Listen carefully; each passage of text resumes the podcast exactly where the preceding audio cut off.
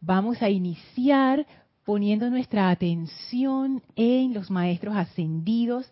Por favor, cierren sus ojos, tomen una inspiración profunda, exhalen, relajen el vehículo físico, respiren profundamente a su propio ritmo para entrar en ese aquietamiento mental y emocional.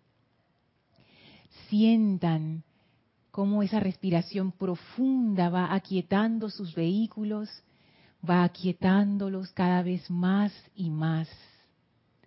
Y ahora sientan cómo desde su corazón se proyecta una poderosa llama violeta de amor liberador, de misericordia, de perdón y transmutación, que se expande a través de su corazón, llenando el vehículo físico, etérico, mental y emocional, Sientan esta llama girar en y a través de ustedes, esa llama de misericordia de la amada Maestra Ascendida Kuan que disuelve todo error, que disuelve toda situación discordante, que disuelve todo odio, su causa y su núcleo.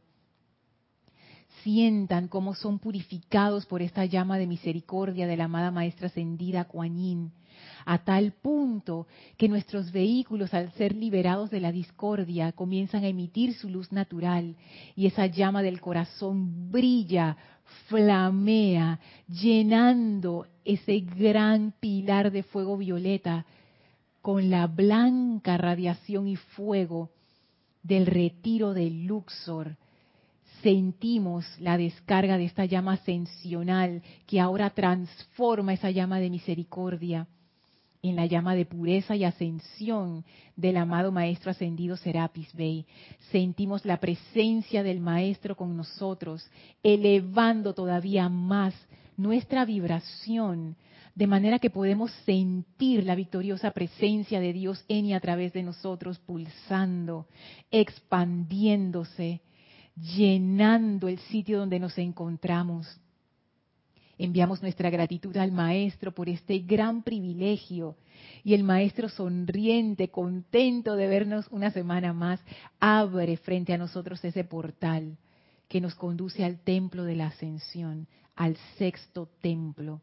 Y atravesamos ese portal para encontrarnos con la amada Maestra ascendida nada en ese camino de luz en medio del desierto. Y comenzamos a andar con ella sintiendo ese amor impersonal divino que ella es. Le damos las gracias a la amada Maestra Ascendida Nada por esta gran descarga de amor divino, por su comprensión iluminada, por ese gran conocimiento de la presencia de Dios. Y la visualizamos junto a nosotros, caminando con nosotros y nosotros con ella, abriendo nuestra conciencia de manera que sea su enseñanza y su radiación la que nos acompañe durante esta hora y podamos comprender la esencia de su enseñanza fácilmente. Con gran gratitud y amor tomamos ahora una inspiración profunda. Exhalamos y abrimos nuestros ojos. Nuevamente, gracias por acompañarme en esta clase, Maestros de la energía y vibración. Por ahí anda Elmi. Por eso que estaba mirando hacia allá. Voy a pasar a saludarlos. Gracias por conectarse. A Mavis, hasta Córdoba, Argentina, Rolando, hasta Valparaíso, Ligia, hasta Nicaragua, Naila, hasta Costa Rica, Flora, Puerto Rico, Graciela, Martínez, que se me escapa ahora de dónde es Graciela, Mónica hasta Valparaíso, Marta hasta Poza Rica, México, Michoacán, gracias Graciela. Oli, la bella Oli hasta Guadalajara, Sonia en Estados Unidos, Diana desde Bogotá, Rosaura desde Panamá, Claudia Orellana. A ver, Claudia, si me cuentas de, de, dónde nos saludas. Alonso desde Manizales en Colombia. Angélica desde Chillán, Chile. Flor, a Flor ya, había saludado, pero Flor le manda saluditos a Elma, Janet hasta Valparaíso. Muchísimas gracias a todos. Gracias por sus saludos, gracias por su amor, gracias por su atención, gracias por estar conectados no solamente a esta clase, sino a todo este empeño. Elma, te mandaron saludos. Varias personas te mandaron saludos. Ay, Elmi. Ay, gracias, gracias, gracias. Así es que bueno, Aquí estamos listas para la aventura. Un momentito, voy a encenderle el micrófono a, Elma. Listo, para que puedas hacer tus comentarios. Te lo acerco más. Gracias, Gracias a ti, Elmi. Y bueno, les cuento que este domingo, servicio de transmisión de la llama, domingo 8 y media AM hora de Panamá. Va a ser transmitido por YouTube, así es que ya saben, 8 y media hora de Panamá, domingo, servicio de transmisión de la llama de la misericordia con la maestra ascendida Kuan ah, qué, qué, qué hermoso. No se lo pierdan. En serio, en serio, en serio, no se lo pierdan. Es la radiación de la maestra ascendida Kuan es una cosa que no, no hay palabras, porque para la misericordia, el ser externo no puede comprender la misericordia, por lo menos el mío no. Y la única forma de llegar a una comprensión de eso es sumergiéndose en esa radiación. Así es que los invito a participar este domingo, servicio de transmisión de la llama de la Misericordia, ocho y media AM, hora de Panamá. Si quieren, si es la primera vez que escuchan acerca de esta actividad y quisieran conectarse, pueden ir a nuestro sitio web, serapisbay.com, y ahí apenas entran, van a ver la imagen de la maestra y del Templo de la Misericordia, le dan clic allí y ahí están todas las instrucciones. Así es que bueno, es, es una oportunidad muy hermosa para conectarnos como comunidad y poner nuestra atención en ella. ¿Qué bendiciones de misericordia no se descargarán? Me, pregunto, sobre todo ahora que necesitamos tanta misericordia. Bueno, necesitamos tantas cosas, pero la misericordia, que, es una energía sanadora, es una de, eso, de ellas. Ay, espérate, espérate, Elmi. Y ahora sí. Se ve que la liberación está trabajando rápido, Lorna, por la actividad del año pasado y este año, mira. Sí, este año arrancó como con más movimiento que el año pasado. Y sí, este es un año de recuperación realmente. Y la misericordia nos ayuda mucho porque tiene que ver con el perdón. Y hay situaciones difíciles en las que uno cae que a menos que uno las deje atrás, te, siguen alando, alando y evitan que uno siga adelante. Entonces, yo sé que esto es más fácil decirlo que, que hacerlo, pero yo lo experimentaba en mi propia vida y es algo que yo estaba pensando mucho, que realmente con esto de la impersonalidad que hemos estado tratando en clase, realmente no vale la pena el resentimiento, no vale la pena el odio. O sea, uno piensa que sí, pero en realidad no. Y eso no es importante.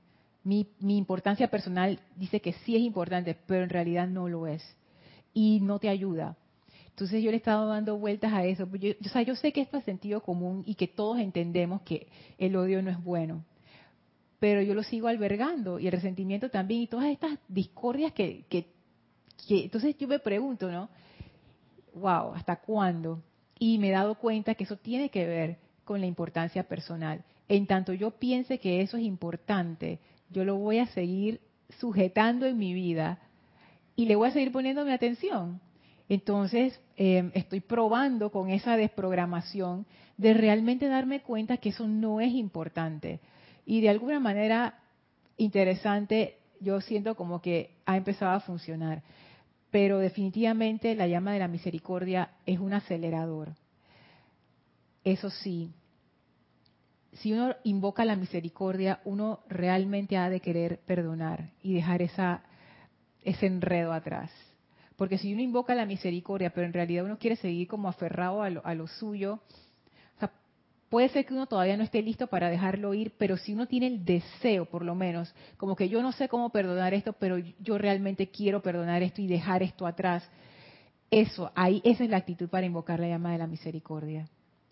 Para que, porque uno así, de esa manera, le abre la puerta a la maestra ascendida Kuan para que ella venga con ese poder, que es un poder inmenso, que simplemente disuelve eso. Wow, súper. Así es que bueno, servicio de transmisión de la llama de la misericordia este domingo, ocho y media. Voy a ver si tengo algún otro comentario acá antes de, sumergirnos, como quien dice. Caridad desde Miami, saludos. ¡Hey, Gladys! Gladys está aquí de Panamá. Qué bueno, saludos Gladys. Hola Gladys, saluditos. Raiza desde Venezuela, hello. Claudia de Chile, claro, desde Santiago de Chile. Blanca desde Bogotá, Arraxa desde Nicaragua, te manda saludos, Elma. Sí, gracias, igualmente, papá. Noelia desde Uruguay, hola Noelia. Denia desde Estados Unidos, dice, ay, qué linda Sonia, dice Lorna, saludos a Elma, porfa, que enfoque la cámara para conocerla. ¿Quieres ponerte acá, Elmi? Sí. Para que te vean, que vas a conocer a Elmi. Puedes quitarte la máscara, yo me pongo para acá para que te vean. Ahí está Elma Santana. Saluda, acá a esta cámara. Ay, qué linda. Ay, qué bonito, me encantó. Ay, gracias a todos por ese amor tan grande. Gracias, Elmi. Ay, tan linda. Este es un gran privilegio. Elma no le gusta salir en cámara. Yo no sé ni cómo no se reveló ahí, que yo no voy a... Bueno, eso es para que vean que Elma los ama realmente, porque si no... Sí, vengo corriendo para acompañarlo. en serio, o sea, Elma ha hecho una excepción. Ella no hace eso con todo el mundo, así es que de verdad que es que para para Elmi, para mí es un gozo estar aquí con ustedes, con sus comentarios, o sea, lo que nosotras aprendemos después de la clase, nosotros nos quedamos hablando de todas las cosas que aprendimos con ustedes, o sea, es, maravilloso. Y ver los pensamientos de ellos que son tan creativos y tan lindos, wow, yo que mira. Sí, y sí, que me ponen ahí como quien dice, wow. Laura desde Guatemala, saludos. Marta Cecilia desde Colombia, Dice Caridad, Lorna, ¿en qué número de página está el ceremonial en el nuevo libro? Ah, te la debo, porque no tengo el libro aquí. Pero el libro está ordenado por eh, los servicios de transmisión de la llama de cada uno de los templos. Así es que eh, en, la tabla de contenido, ahí te, lo, te debe decir cuál es la página. Gladys mandando bendiciones a todos los hermanos, qué linda. Naila dice, gusta conocerte, Elma. Gracias. Dice María Cristina, Lorna, aquellos que no tenemos el libro del ceremonial y queremos participar el domingo, lo podemos bajar de algún sitio. Saludos de Tucumán, Argentina. Hola María Cristina, porfa, escríbele a Kira a rayoblanco@serapisbay.com. En ese caso, rayoblanco@serapisbay.com. Y, y dile esto, quieres participar el domingo, pero no tienes el libro, ¿cómo haces? Y Kira te va a prestar la asistencia. Ahí, dice Noelia, qué hermosa que es, pura luz. dice Elma. Janet tiene unos aplausos. Sonia está contenta, Raxa también. Dice Caridad, lo tengo, pero no estoy segura. No es el flaquito, es, el que es la versión aumentada. El libro de, transmisión de la llama antes era un libro chiquitito y ahora se expandió. O sea, eso sí fue una actividad de expansión. Es el grande. Si no estás segura que lo, o sea, si en tu libro nada más están los tres ceremoniales de Templo de la Precipitación, Resurrección y Chambala, ese no es. Así es que escríbele a Kira, rayo blanco, arroba serapisbay.com. Ay, dice Blanca, yo también tenía muchas ganas de conocer a Elma. Ah, Angélica, gracias, dice, es la página 186 del libro nuevo de transmisión. Gracias, Angélica. 186 es la página, gracias, ¿viste? El poder de la comunidad. Espectacular. Bueno, saben que la clase anterior a, mí me, dejó pensando y me dejó, me dejó muy contenta, porque con ustedes empezamos a develar aspectos de la impersonalidad que yo no había considerado, fíjense. Me di cuenta que esto de ser impersonal también uno lo puede agarrar por el lado que no es. Y entonces uno puede, como quien dice, ah, yo no le voy a poner la atención al físico, no le voy a poner la atención al mundo. No va por ese lado. Es al contrario, me di cuenta que eso requiere una, un examen de dónde yo estoy poniendo mi atención. Y también una priorización. ¿A qué yo le voy a dar mi atención por encima de qué cosa? Esto que comencé diciendo al inicio, fíjense, ya empezó a tejerse la clase. El odio realmente no es importante, mi resentimiento no es importante, ah, pero yo le doy toda la atención. Entonces ya yo me doy cuenta, ahí yo tengo un problema de prioridades, porque eso no es lo importante. Y varias cosas salieron de la clase anterior, las voy a leer rapidito antes de meternos en, en esta clase que en cierta forma es una continuación, pero también vamos a abordar otro tema. Y esto de no pensar que poner la atención en lo externo es malo. Al contrario, es necesario. Si nosotros estamos en el mundo externo, el mundo requiere de nuestra atención. Lo que no se quiere es una atención desmedida, en donde quedamos atrapados y entonces ahí sí, es como que toda nuestra atención se va a eso y no vemos nada más, y esa no es la idea. Uno le da la atención a lo externo hasta donde se, se requiere. Y eso de hasta donde se requiere también necesita discernimiento. Entonces es empezar a calibrar esa parte. La impersonalidad no es renunciar al mundo. También vimos un, un aspecto muy interesante. Estamos viendo la adoración y también salió el aspecto del miedo. Y lo interesante es que ambos atraen la atención. Poderosísimos. Si uno le tiene miedo a algo, eso capta tu atención rapidísimo y la adoración hace exactamente lo mismo, pero con el amor. Entonces ahí vimos los dos aspectos, miedo versus adoración. Ambos son magnetos de la atención. También esa pregunta constante, ¿dónde está mi atención en cada momento? En el cuerpo físico estamos usando el ejemplo de las apariencias de enfermedad. ¿Y a qué yo le pongo atención en el físico? Por ejemplo, ah, yo le voy a poner más atención a mi cabello que a mi hígado. Mala decisión, Lorna, mala decisión, porque el cabello tú te lo puedes cortar, te lo puedes quitar y, tú sigues viviendo, pero sin hígado la cosa está difícil. Entonces, hasta en estas cosas yo me doy cuenta que las prioridades de uno a veces están como enredadas. Una cosa que dijo Emily casi al final de la clase, en la clase anterior es tratar el cuerpo o pensar en el cuerpo como un templo. Y a mí eso me gustó mucho. Yo he escuchado eso cantidad de veces, pero cuando ella lo puso en el chat, yo no sé, como que en ese momento todo me hizo sentido. Y me di cuenta, o sea, eso en sí ya pudiera ser tema, o sea, pudiéramos hablar de eso toda una hora sin ningún problema. Nada más de eso. El cuerpo como un templo. Porque ya ahí y los maestros lo dicen, o sea, esto es algo que los maestros también dicen, su cuerpo físico es un templo, sus vehículos son un templo, pero bro, entonces sí que ah, uno no hace cosas impropias en un templo, uno no tiene un templo sucio, uno no tiene un templo descuidado, el templo es el lugar más sagrado, entonces ¿cómo yo estoy tratando a mi cuerpo físico si no es como un templo? Sí, Elmi. Es bien importante, ¿sabe por qué el orden? Porque ese templo es el que va, a tener vida para sostener la, triple llama que está dentro de uno.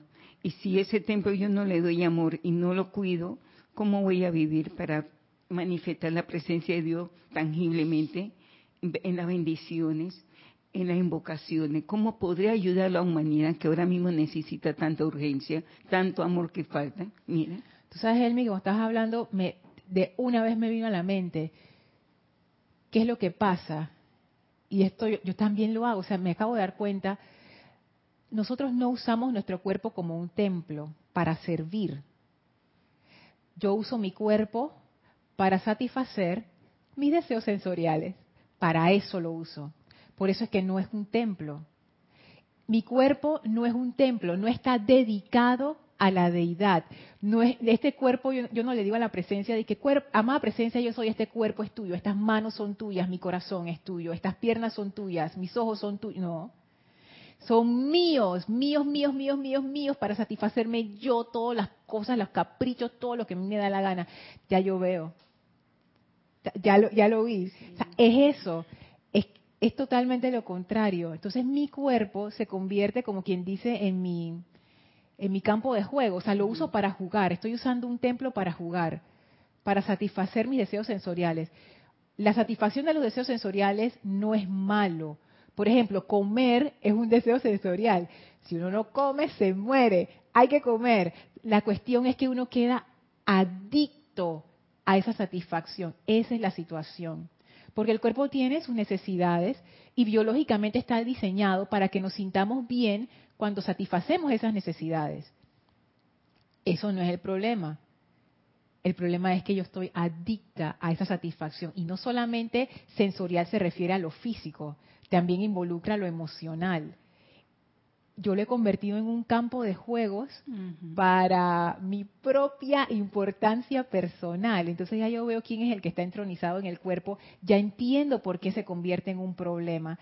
Y lo que vamos a ver hoy es una selección, está en pláticas del yo soy, que me la mandó Denia de Estados Unidos y no sé, como que cuando yo la leí yo sentí que era importante y ya empiezo a darme cuenta por dónde va esta clase y por qué es importante, que no es lo que yo tenía previsto cuando estaba preparando la clase, pero ya veo que tiene muchísimo que ver. Eso está en la página 197 de Pláticas del Yo Soy, es una enseñanza del maestro ascendido Saint Germain, que se llama Postura con el físico. Qué interesante. Sí. Sigue con el tema de la sanación, pero al igual que en la clase anterior, eso uno lo puede aplicar en más de una cosa que tiene que ver con el plano físico. Y cuando yo estaba leyendo esta selección que mandó Denia, yo me preguntaba por qué, o sea, ¿qué, ¿por qué esto tiene que ver con lo que estamos lo que estamos aprendiendo en el sexto templo? Porque fíjate, hemos pasado del mendigo, del benefactor, de la adoración y ahora estamos viendo. Ahora estamos viendo cosas del cuerpo físico que realmente lo que tiene que ver es con la atención y dónde estamos poniendo la atención. Entonces yo digo, mm, ¿dónde está la cuestión, Elmi? Es que la amada maestra Lady Nan se ha ocupado de que vemos que el cuerpo físico es importante también, es parte de la vida de nosotros. Los otros los otros cuerpos, los otros espacios son importantes, pero el cuerpo físico es importante porque si tú no cuidas ese templo, ¿cómo vas a manifestar la presencia y la energía de vida para levantar la humanidad, ayudarle a darle vida? Sabes que eso que tú acabas de decir yo no lo había visto y es muy cierto. Sí, puede ser, puede ser que la maestra ascendida Lady Nalo lo que está haciendo es llevando nuestra atención y diciéndonos, lo que a mí me vino a la mente está relacionado con lo que tú dijiste, los instrumentos del servidor. El cuerpo físico es el instrumento que esa presencia utiliza para manifestarse, o yo como servidora para servir. ¿Cómo están mis instrumentos? ¿Cómo yo estoy tratando mis instrumentos? Mis instrumentos para servir. Mira lo importante. Sí. Y puede ser, Elma, tú sabes que, que uno no le preste suficiente atención. Que parece una contradicción porque uno diría, no, Lorna, pero es que siempre estamos enfocados en el físico. Y de nuevo, ¿pero dónde? ¿En qué punto? Por ejemplo, mi atención está en el cuerpo como un templo o como un parque de diversiones del mal, por decirlo de alguna manera. Quizá, o sea, tenemos la atención en el físico, pero digamos que en los lugares equivocados. Entonces, ¿dónde sí debería estar la atención? Porque el sendero del sexto rayo no es el sendero del renunciante, no es el sendero de la Z. Ese no es el sendero del sexto rayo, que es muy interesante esa parte. O sea, no es el sendero donde yo me eh, recluyo del mundo para lograr mi ascensión o mi elevación de conciencia. Es todo lo contrario, es el sendero donde yo me abro al mundo, yo entro en el mundo para prestar un servicio de beneficio mundial, como lo decía el maestro al inicio de, esta, del sexto templo, cuando estábamos revisando ese texto de Serapis Bey. Y si yo voy a servir en el mundo, mi instrumento es el cuerpo físico. Mira cómo lo ha enfocado ella, bien importante, y cosas que yo nunca lo había visto ni había pensado. Comía, tomaba de todo, soda, de todo, galleta, bebida de soda, todas esas cosas, sin saber que me estaba afectando. Sí, soda aquí en Panamá son gaseosas. Gaseosas. Gaseosas. Sí. Y sí, quizás más adelante la maestra también nos llame la atención hacia los otros vehículos, pero está comenzando con el físico quizás porque es el, es el más cercano. el más tangible, El más que tangible. sí, que más tangible que tocamos y, y lo podemos apreciar más todavía. Sí, yo creo que puede ser por eso. Voy acá a leer los, los comentarios. Ajá, Augusto nos manda saludos desde Colombia. Hola Augusto. Oscar desde Perú. Hello Oscar. Arraxa dice, Lorna, gracias por relacionar la recuperación con misericordia. No había hecho esa conexión. Y vaya que es una gran necesidad mental, emocional y física recuperar el balance. Así es, Arraxa. Qué bueno, Es, que, sabes que la maestra ascendida Kuan Yin, ella tiene un momentum grandísimo de sanación y eso está asociado con la misericordia. Es que la sanación es misericordia realmente, es una misericordia. Así es que sí, yo pienso que, que esa radiación de la maestra ascendida Kuan qué bueno que estamos poniendo nuestra atención allí para que se descargue a todo el planeta, porque esa misericordia va acompañada con esa redención de la energía discordante. Y si esa energía discordante se está manifestando como enfermedad, la amada Kuan puede borrar eso. Es que la misericordia es muy poderosa, muy, muy poderosa. Emily, hola Emily, dice, yo cuando estoy en el dentista o cualquier médico me doy cuenta de lo perfecto que es nuestro cuerpo físico. Sí, cuando uno se pone a estudiar un poco acerca de cómo, cómo funciona y cómo opera el cuerpo y todo, es una es una, es una belleza realmente. Irma nos manda saludos y bendiciones desde Venezuela. Hola Irma. Vamos a leer entonces la selección que sugirió Denia. Dice así, página 197, Pláticas del Yo Soy. Ustedes deben asumir la postura, este es el maestro ascendido Saint Germain, ustedes deben asumir la postura incondicional con su cuerpo de que Dos puntos. La presencia yo soy gobierna completamente este cuerpo y lo obliga a obedecer. Cuanta más atención le den a su cuerpo, tanto más será el amo y tanto más les exigirá y seguirá exigiendo. Wow. Cuando el cuerpo físico está crónicamente enfermo o continuamente da manifestaciones de disturbios, eso prueba que se le ha dado mucha atención durante un periodo de años a un desorden u otro y no mejorará hasta tanto no ustedes, perdón, hasta tanto ustedes no adopten la actitud positiva y lo obliguen a obedecer. Dos veces ha dicho la palabra obligar y ahora vamos a ver por qué el maestro utilizaría esa palabra. Ustedes podrán producir positivamente todo lo que se les antoje en su cuerpo si fijan su atención en la perfección del mismo y no le permiten a la atención reposar sobre sus imperfecciones. Vamos a ver esta selección. ¿Qué tiene que ver esto con lo que estamos tratando de la impersonalidad en la clase y todo lo que es el control de la atención? A mí lo primero que me llamó la atención es esto del maestro que dice, ustedes deben asumir la postura incondicional con su cuerpo. Cuando el maestro habla de una postura incondicional, quiere decir que no hay negociación. A veces sí, a veces no. El maestro dice, no, incondicional. Es, es como una determinación que uno asume.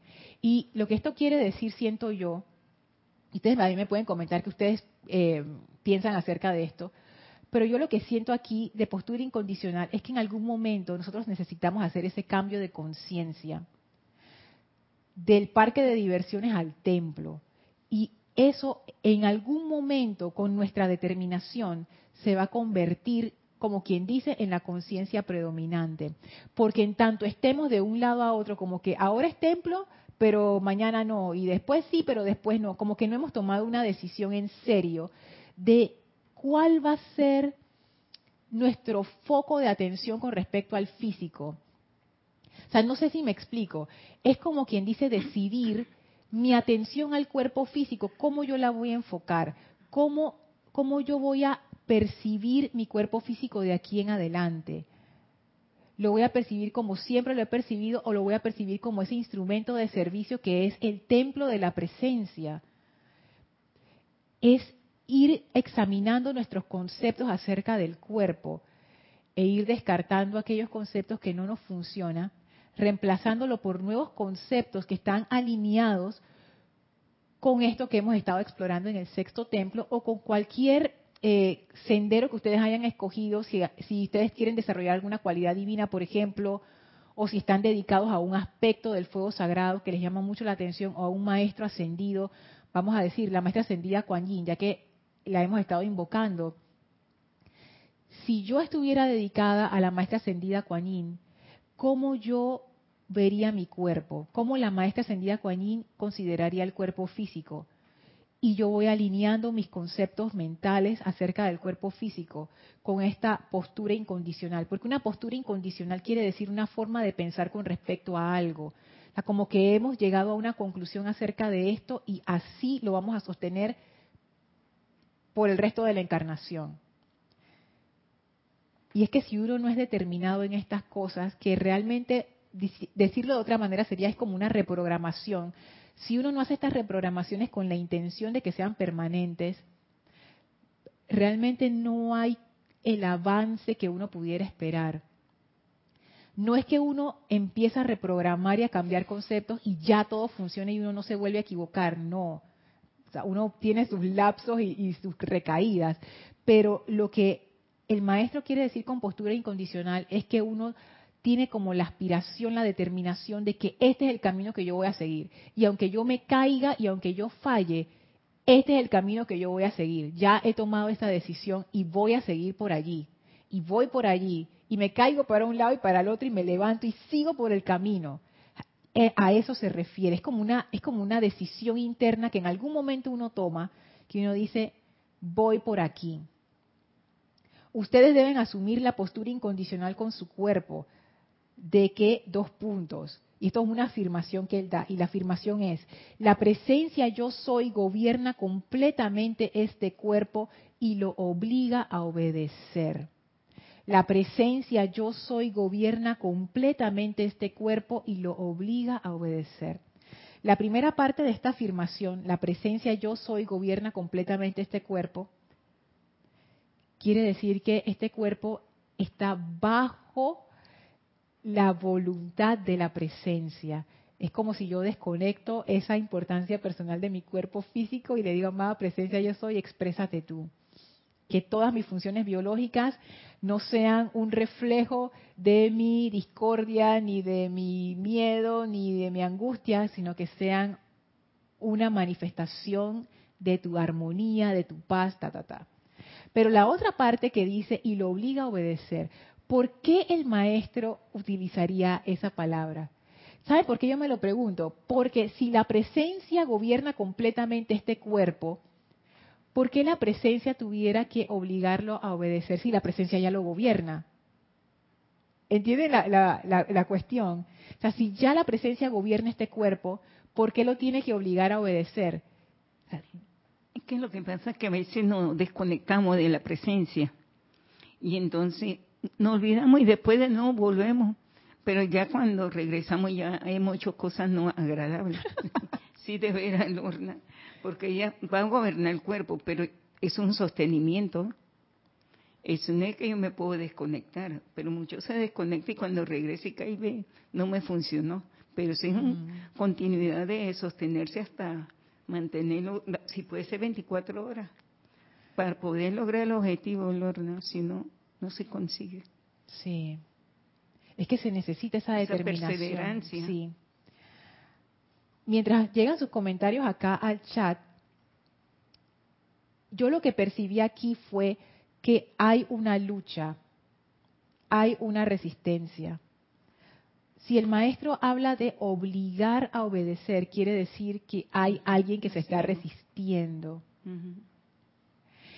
La pregunta es, ¿Quién se está resistiendo? La personalidad, Lorna. No quiero obedecer. Porque en verdad ella se, digo, la mía se portaba mal, se portaba porque ya con lo que ha pasado, no. Sabes que Elma, yo también iba por esa línea. Porque el cuerpo, el cuerpo realmente es sustancia elemental. El cuerpo sigue la instrucción que uno le dé realmente es así. Uno pone un patrón frente al cuerpo y el cuerpo copia ese patrón. Yo siento que la rebelión allí está en esa parte de la personalidad con la cual yo estoy identificada que dice, no este cuerpo es mío para hacer con él lo que a mí me dé la gana. Sea, ¿dónde está mi atención?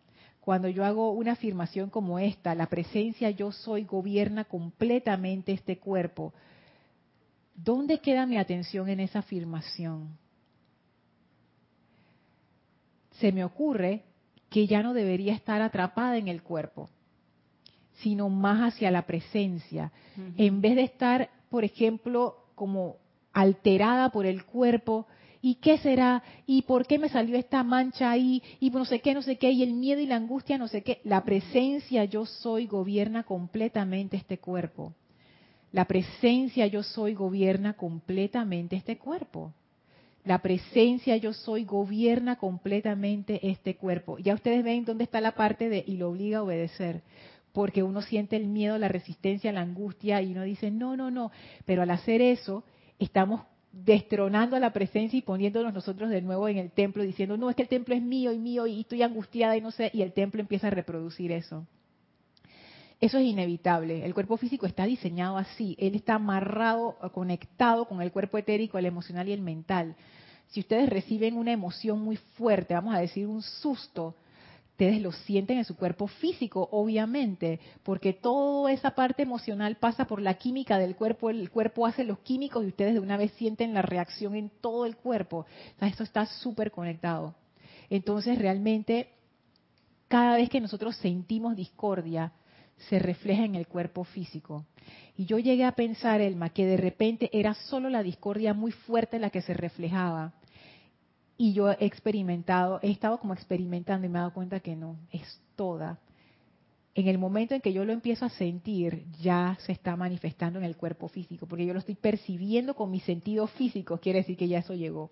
Entonces, qué delicado instrumento es el cuerpo físico, porque él va a reproducir todo lo que hay dentro de nuestros sentimientos y pensamientos, especialmente de nuestros sentimientos. Voy a leer acá los comentarios.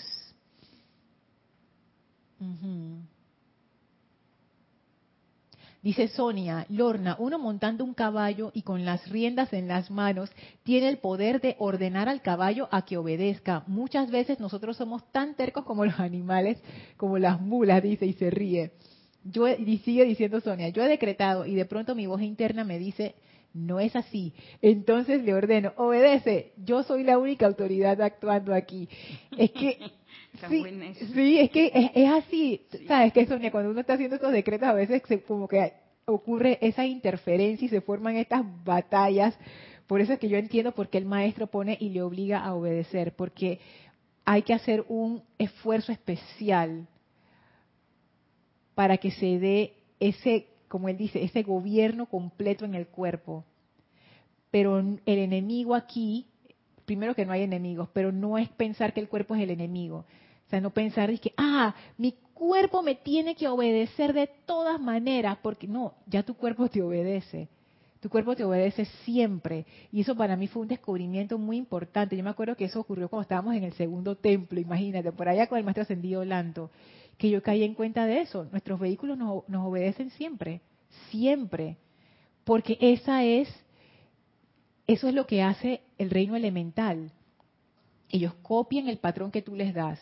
Y si tú les das un patrón de odio, ellos lo reproducen en el cuerpo. Si tú les das un patrón de amor, ellos lo reproducen en el cuerpo. No hay cuestionamiento allí. Entonces mi cuerpo físico siempre me obedece. ¿Dónde está la desobediencia? En nuestra propia importancia personal, que a veces queda tan enredada con el miedo que se nos sale de control, como decía Sonia, de, las mulas que se ponen tercas, no quiere ir para allá. Y aquí era el que me decía que, hablando de, eso, hago, María Rosa, que ella me decía que las mulas son, son unos animalones y cuando no quieren ir para un lugar, tú no las vas a mover. Y ahí se ah. quedan, se quedan y se quedan y no voy y no voy y no voy y ahí se quedan. Entonces yo entiendo, si yo cuántas veces me comportaba así, me tranco y yo no voy para ningún lado, yo no voy a perdonar, yo no voy a no sé qué. Entonces, ¿y quién está cosechando el resultado de eso? Yo misma. Porque al fin y al cabo, esta personalidad donde vive en el cuerpo físico. Así es que realmente es como, como decía Kira en la clase de ayer, que ella hablaba acerca de la ley del círculo. Y cuando uno comprende esa unicidad, uno ve la ley del círculo de una manera diferente. Y en este caso también, si yo me doy cuenta que yo soy la que afecta a mi cuerpo físico y yo estoy afectando por sentirme rabiosa, en realidad yo no le estoy haciendo daño a nadie, yo me estoy haciendo daño a mí misma. Toda la rabia que yo agarro me estoy haciendo daño. Todo el odio que yo agarro me estoy haciendo daño. Que fulano de tal no debería, me estoy haciendo daño. La crítica y la condenación me estoy haciendo daño. Los maestros dicen que energéticamente cuando uno envía estos, ah, estas ondas de, mal, eh, que dice que 25% le llega a, a, la persona que, que a uno le dirigió la cuestión, pero 75% se queda con uno. Mm, wow. Entonces, es una pésima idea, comenzando por ahí. Ahora comprendo más la misericordia. Mire, para poder ayudar al cuerpo. Tanta misericordia que necesitamos, al menos yo. Sí.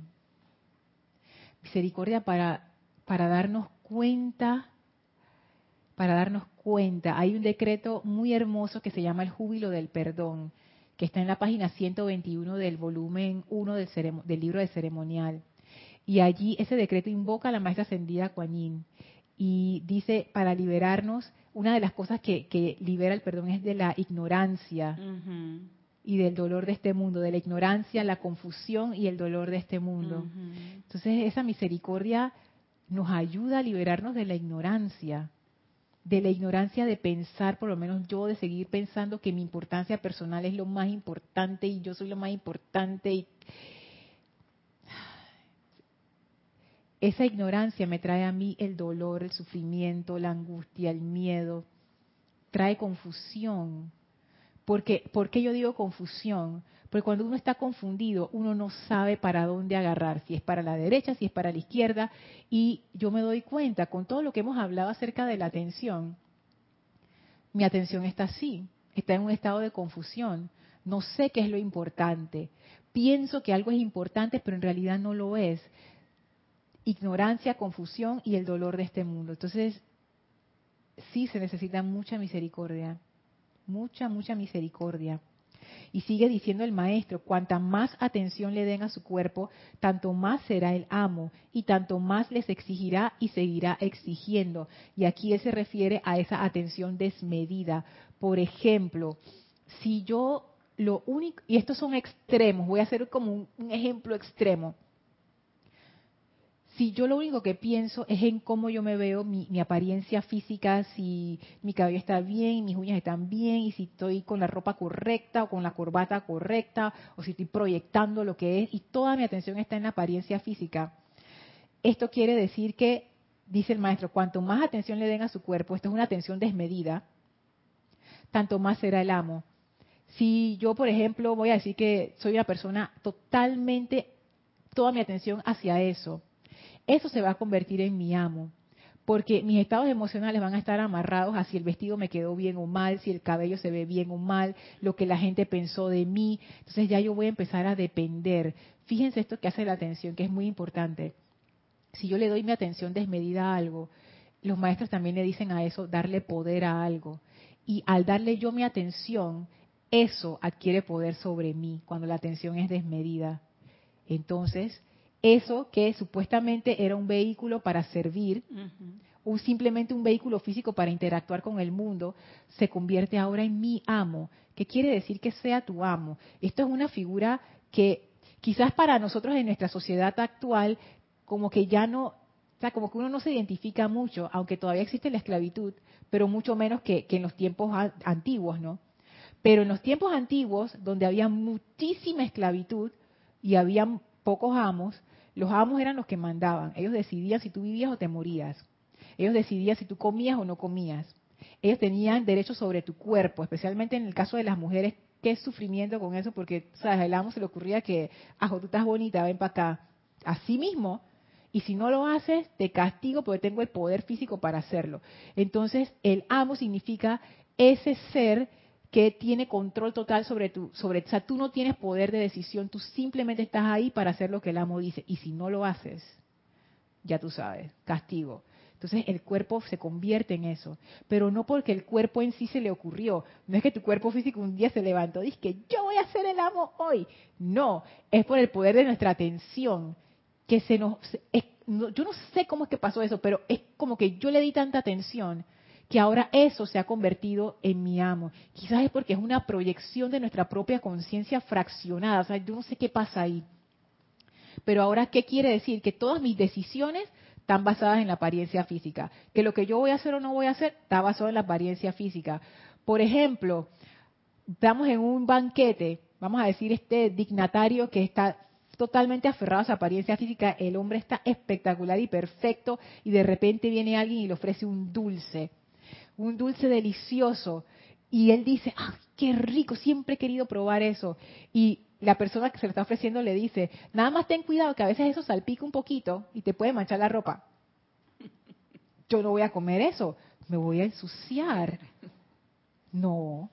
Entonces yo dejo de pasar, yo dejo pasar esa experiencia que yo quería porque me voy a ensuciar la ropa. O sea, mi ropa se convirtió en mi amo.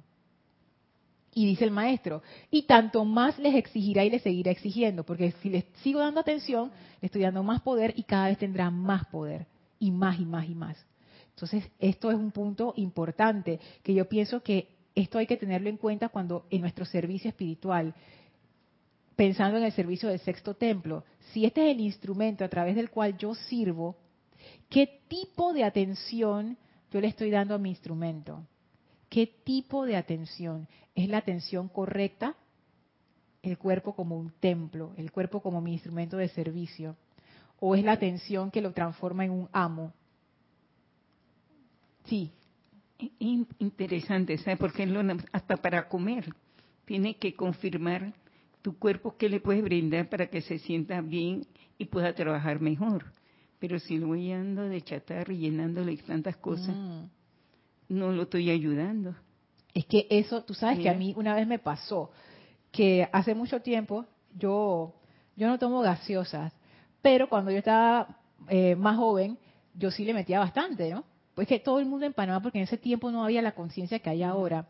Y yo me acuerdo que yo empecé a tomar Coca-Cola y llegó un día, me acuerdo bien de ese día, en donde yo no tomé Coca-Cola ese día y me empezó a dar dije, dolor de cabeza. y yo así de, ¿qué? Porque yo sabía que, que la Coca-Cola daba adicción, pero yo dije, eso, eso es un invento de la gente, no sé qué. Ese fue el último vaso de Coca-Cola. Por supuesto que he vuelto a tomar Coca-Cola, pero es muy raro. Por ejemplo, dije, en serio, en serio, es como dije, dos veces o tres veces al año.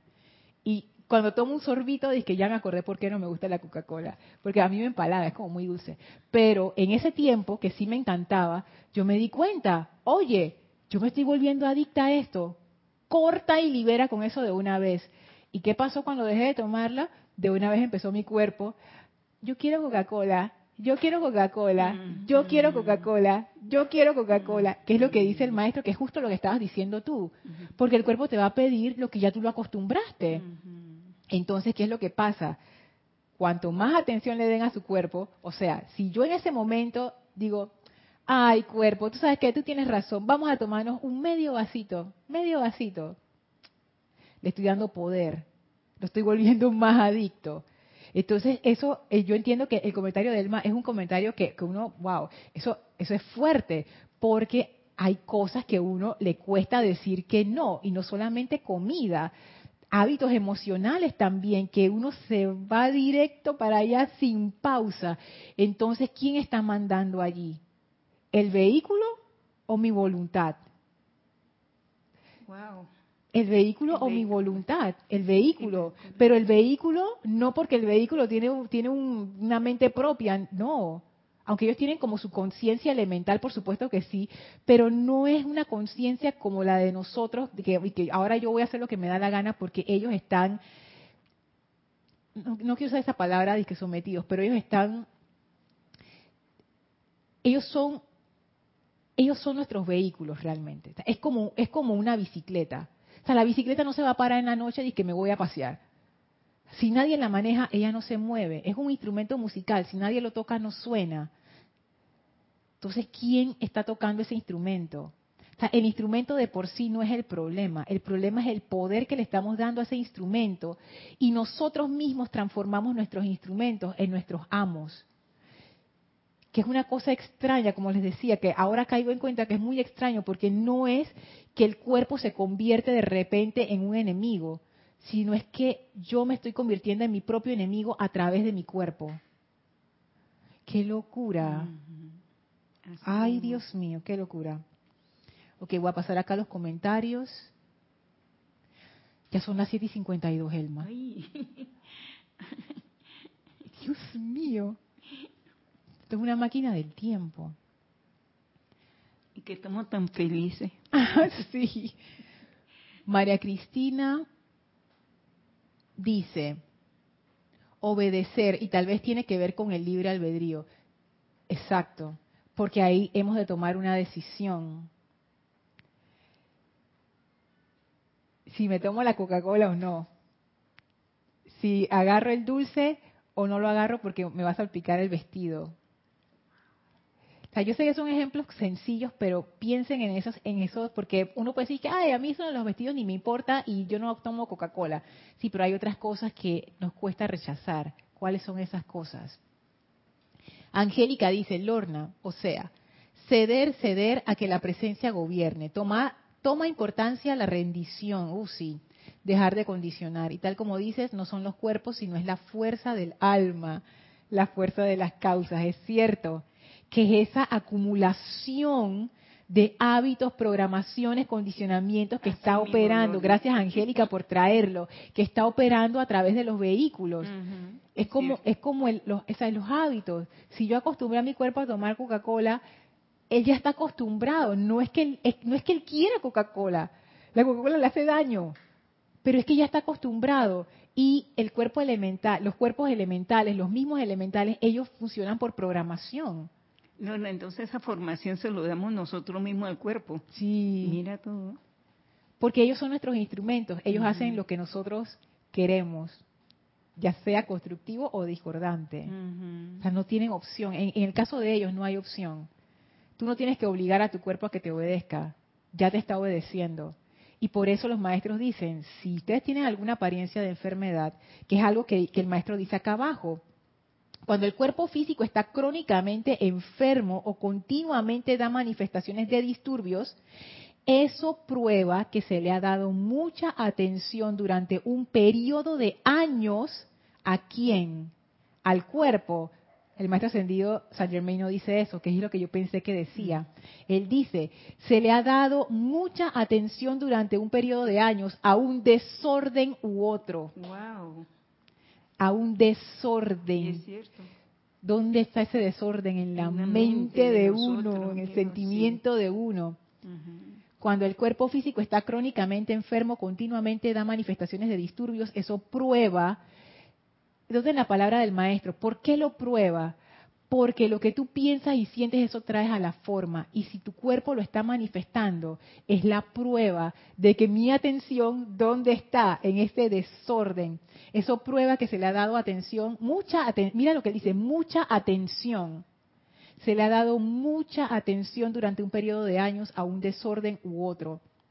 Y no mejorará hasta tanto, hasta tanto ustedes no adopten la actitud positiva y lo obligan a obedecer. Y aquí yo veo lo que decía Angélica, la parte de la obediencia tiene que ver con el control de nuestra atención, que ahora está como quien dice en piloto automático debajo del alma. Y esto, esto es bien importante si hay una manifestación discordante en mi cuerpo físico o en mi mundo físico, quiere decir que yo, es porque yo estoy poniendo mi atención sobre una discordia, sobre algo discordante.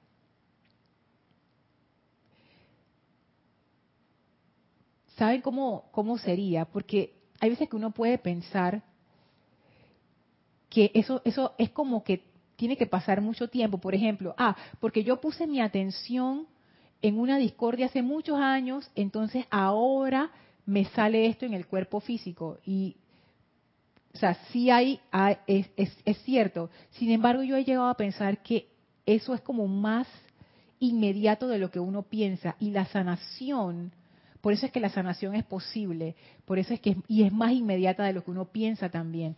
Yo pienso que la apariencia de enfermedad, esto es una hipótesis, pero es porque he estado viendo ciertas cosas y experimentando ciertas cosas y como que me suena que va por ahí. La, apariencia de enfermedad está sostenida por el poder de nuestra atención. Es como, bueno, todos hemos estado familiarizados, por ejemplo, con Zoom, con la aplicación de Zoom o también con YouTube. O sea, ustedes todos están, están viendo la clase por YouTube, obviamente, están familiarizados con YouTube. Ahora mismo yo estoy haciendo una transmisión en vivo. O sea, yo estoy aquí en el grupo Serapis Bay de Panamá físicamente con Elma a las 7 y 57 de la noche. Y tengo una cámara enfrente y tengo los equipos a, mi lado izquierdo y estoy haciendo la transmisión. Si yo ahora me da la locura de que voy a parar la transmisión ya y la corto, ¿qué es lo que va a pasar con las señales de ustedes? Se van a cortar también. No se van a cortar justo cuando yo pare pausa, para pare cortar, pero ponte que unos segundos después, dos, tres, cinco segundos después, ya les comienza el circulito en la pantalla y se acabó la transmisión. Imagínense ahora que yo soy la causa, o no, no, voy a, no voy a ponerme en esa posición discordante, vamos a decir que esta transmisión en vivo es la causa y el efecto es lo que ustedes están viendo por YouTube. Ahora, si lo hacemos con la apariencia, esta transmisión es la causa y la apariencia de enfermedad es lo que está saliendo por YouTube si yo corto la transmisión ahora, pasa un ratito y se corta la señal por YouTube.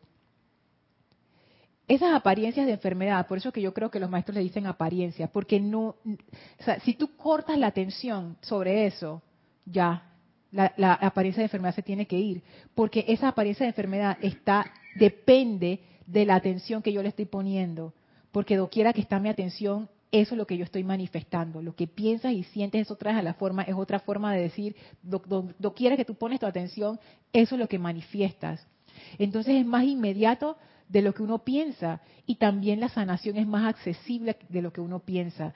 Si yo dejo de poner mi atención sobre el desorden que está causando esta apariencia de enfermedad, la apariencia de enfermedad se tiene que ir porque no tiene nada que la sostenga y se acelera rápido esa sanación. Sí. Se acelera.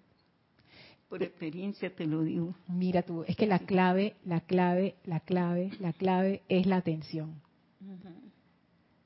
Todo lo que está ocurriendo en mi mundo está sostenido ahí por el poder de mi atención. Si yo le quito mi atención es como cortar la transmisión de YouTube. Ustedes podrán producir positivamente todo lo que se les antoje en su cuerpo físico, y aquí viene el dato del maestro, si fijan su atención en la perfección del mismo y no, no le permiten perdón, no le permiten a la atención reposar sobre sus imperfecciones. Y el maestro, lo que yo entiendo es, si yo tengo una aflicción, una dolencia, yo necesito poner mi atención en la perfección. Y regresamos a la afirmación que él dio al inicio, la presencia yo soy gobierna completamente este cuerpo ahí va mi atención. Si yo pongo mi atención, y la palabra que él usa es reposar, eh, reposar es que yo me acosté y me tiré ahí, ay, qué rico. Bueno, si yo pongo mi atención allí en las imperfecciones, en la parte que me duele, en la parte que me molesta, el maestro dice, pero no, no le pongas atención a eso porque eso lo está haciendo crecer, le estás dando más poder. Pon la atención en la sanación, no en la imperfección si tengo una apariencia de enfermedad y ya me dieron un tratamiento, pongo mi atención en el tratamiento, bendigo esos medicamentos, bendigo al, médico, a la doctora, a quien sea, que, al sanador que me lo dio. Pongo mi atención en la sanación, visualizo mi cuerpo sano. ¿Qué quiere decir eso? Que estoy quitando mi atención de la aflicción y la estoy poniendo en la sanación. El cuerpo lo tiene que reproducir, no tiene de otra si yo quito mi atención de la apariencia de enfermedad y la pongo en la sanación, el cuerpo va a reproducir esa sanación. Lo que ocurre es que hay muchas veces que nuestra atención está sobre causas de discordia que están tan metidas en uno que uno ni se da cuenta que uno está sosteniendo esas apariencias de enfermedad. Por ejemplo, y esto es ya para, para ir cerrando la clase, para que no quede así como, muy abstracto. Esto es solamente un ejemplo, ¿ok? No quiere decir que esto es así. Esa cuestión entre nuestras causas y las apariencias de enfermedad es más complejo de lo que uno piensa. Pero vamos a poner un ejemplo sencillo. Digamos que yo soy una persona que me angustia todo. Elma me dice que, Lorna, oye, me salió un granito aquí. Elma, Dios mío, te salió un grano, tienes que irte a beso al médico porque no sé qué, cáncer de piel y ta, ta, ta, ta, ta, ta, ta, ta.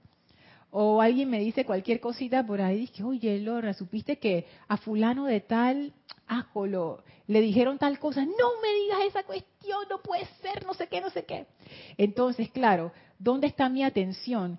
Mi atención está en la angustia. Cada vez que me dicen una cosa, cualquier cosa que sea, yo de una vez me disparo. Mm, no sé, se me, se me sale el emocional. ¿Será hábito, Lorna? Sí, esos son ah, productos de nuestros hábitos. Estoy acostumbrada a sobrereaccionar. ¿Y qué es lo que ocurre en mi cuerpo físico? Empieza a reproducir. Esto es un ejemplo, de nuevo, lo digo. Ejemplo, ejemplo, ejemplo, ejemplo. No lo tomen así que es así, no, es un ejemplo, ejemplo. ¿Qué ocurre con mi cuerpo físico? Empieza a hacer lo mismo. Hay una partícula de polvo. ¡Ah! Reacción alérgica. Y te empieza a dar dije, rinitis alérgica. A nadie más el polvo le afecta. Ah, pero a ti sí. A nadie más esa brusca le, le molestó. Pero a ti sí. De una vez me puse la carraspera y se me hinchó la cara y no sé qué, no sé qué. Pero oye, eso no es nada, oye.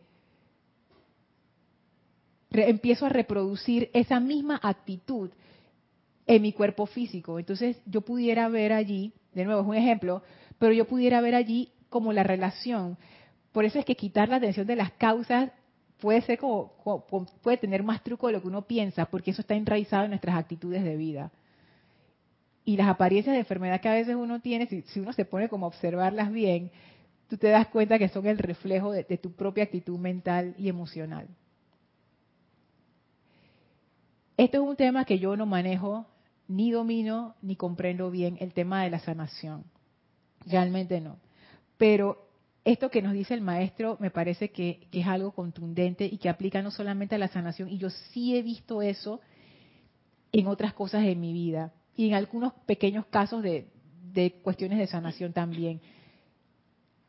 La clave es la atención, porque la atención es lo que sostiene todo lo que hay en nuestros mundos, incluyendo apariencias de enfermedad. Bueno, ahora voy a terminar de leer los comentarios. Dice Gladys, Lorna en el libro de decretos para la sanación, el primer decreto al final dice la magna presencia yo soy gobierna este cuerpo físico por completo y lo compele a obedecer. Mira dónde, mira dónde salió ese decreto, qué chévere Gladys, gracias. Natalie dice, sí Lorna, nos agrada, ay Natalie dice, sí Lorna, nos agrada lo malo aun si nos va pésimo. Pero es como dice el son hábitos Natalie, son hábitos. A nadie le gusta sufrir, en serio que no. Lo que pasa es que estamos habituados y es más fácil seguir sufriendo que cambiar el hábito. Entonces, seguimos en lo mismo. Sandra, hola, desde Bogotá, Colombia, bendiciones. Raiza, porque te, cuando dice la pregunta de por qué la parte de obedecer, Raiza también dice, porque tenemos libre albedrío, exacto. Blanca dice, yo le digo, amada presencia, yo soy, asume el mando y el control de este cuerpo y mantén tu dominio sobre él sí mismo. Esa está chévere, blanca. Asume el mando y el control. Ese también yo lo, yo lo uso bastante, pero sabes que yo lo uso más bien en situaciones. Asume el mando y el control de esta situación cuando la cuestión se está como desbocando rápidamente, amada presencia. Pero claro, eso solamente funciona si uno está dispuesta a soltar las riendas, como decía Sonia, suelta la rienda de ese caballo, porque si no, no estamos haciendo nada. Marian, hola, saludos hasta Santo Domingo. Denia dice, gracias Lorna, excelente disertación de la posición de con el cuerpo físico. Hoy por primera vez escuché una, clase con Jorge Carrizo, control de los cinco poderes. Ajá, y eso me ayuda a comprender mejor esta clase. Gracias Denia. Y para aquellos que eh, han querido escuchar clases de Jorge, que antes estaban disponibles en el sitio web viejo y ya no estaban, ya les quiero decir que están en el nuevo sitio web, ya están las clases de Jorge en MP3, porque no, porque no tenemos las clases en video, nada más las tenemos en audio. Así es que si se loguean al sitio web, ahí ustedes van a encontrar las clases de Jorge, que son montones y buenísimas todas. Dice Naira, definitivamente así es, la atención es la clave. Dice Natalie, Lorna, pero ¿qué pasa cuando también se fija en el cuerpo emocional? ¿Qué tú crees, Natalie? Todo lo que hemos dicho se cumple también para el cuerpo emocional. O sea, es lo mismo porque ellos están interrelacionados. O sea, es, doquiera que tú pongas tu atención, eso es lo que vas a manifestar. Y uno puede estar aferrado a cosas físicas, pero también uno puede estar aferrado a cosas emocionales. Y ahí todavía es mucho más sutil, Natalie, porque las cosas físicas uno, como dice él, es tangible, uno lo, está viendo, o sea, yo estoy viendo el vaso, estoy viendo las cuestiones, pero en lo emocional el discernimiento es todavía mayor, entonces más discernimiento se requiere. El emocional se siente. Cuando uno está como disgustado o algo que no está correcto, es emocional, molesta. Sí, y eso puede ser así como bien fuerte, pero también puede ser bien sutil. Entonces, pero es, el mismo principio. La clave es la atención. Bueno, gracias por sus, gracias por sus gracias en los comentarios, gracias por, por nutrir esta clase, gracias Denia por traer esa selección. Así es que bueno, qué, qué interesante, el cuerpo como un instrumento de servicio, como un templo, o el cuerpo como simplemente un medio para satisfacer mi personalidad. ¿Dónde estoy poniendo mi atención? O sea, la pregunta fundamental. Así es que bueno, eh, vamos a concluir la clase poniendo nuestra atención en la maestra ascendida Lady Nada, enviándole nuestra gratitud y bendiciones. Gracias maestra por esta enseñanza, danos la comprensión para hacer la práctica en nuestras vidas. La maestra ascendida Lady Nada abre un portal frente a nosotros, atravesamos ese portal y regresamos en conciencia al sitio donde nos encontramos físicamente, aprovechando para expandir ese amor divino a todo nuestro alrededor. Tomamos ahora una inspiración profunda, exhalamos y abrimos nuestros ojos. Muchísimas gracias, gracias Elma, gracias a todos por habernos acompañado en esta clase. Recuerden, transmisión de la llama este domingo 8 y 30 AM hora de Panamá. Yo soy Lorna Sánchez, esto fue Maestros de la Energía y Vibración y deseo para todos ustedes mil bendiciones. Muchas gracias.